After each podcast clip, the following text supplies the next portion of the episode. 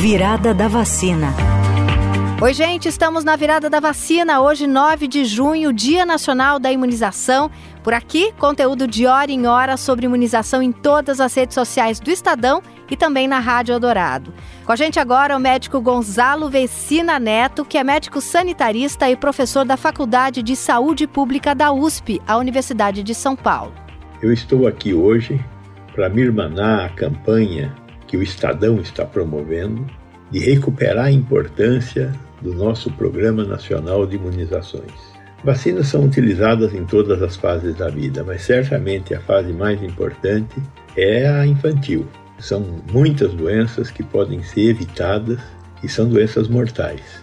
E a proteção vacinal que nós já, já tivemos na ordem de 95%, hoje se encontra muito abaixo disso, 60%, 70%.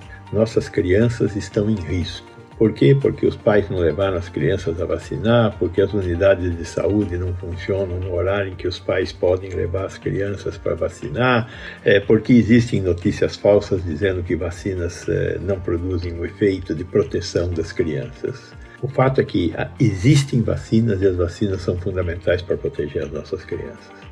Precisamos recuperar a confiança da sociedade nas vacinas e proteger e salvar as nossas crianças.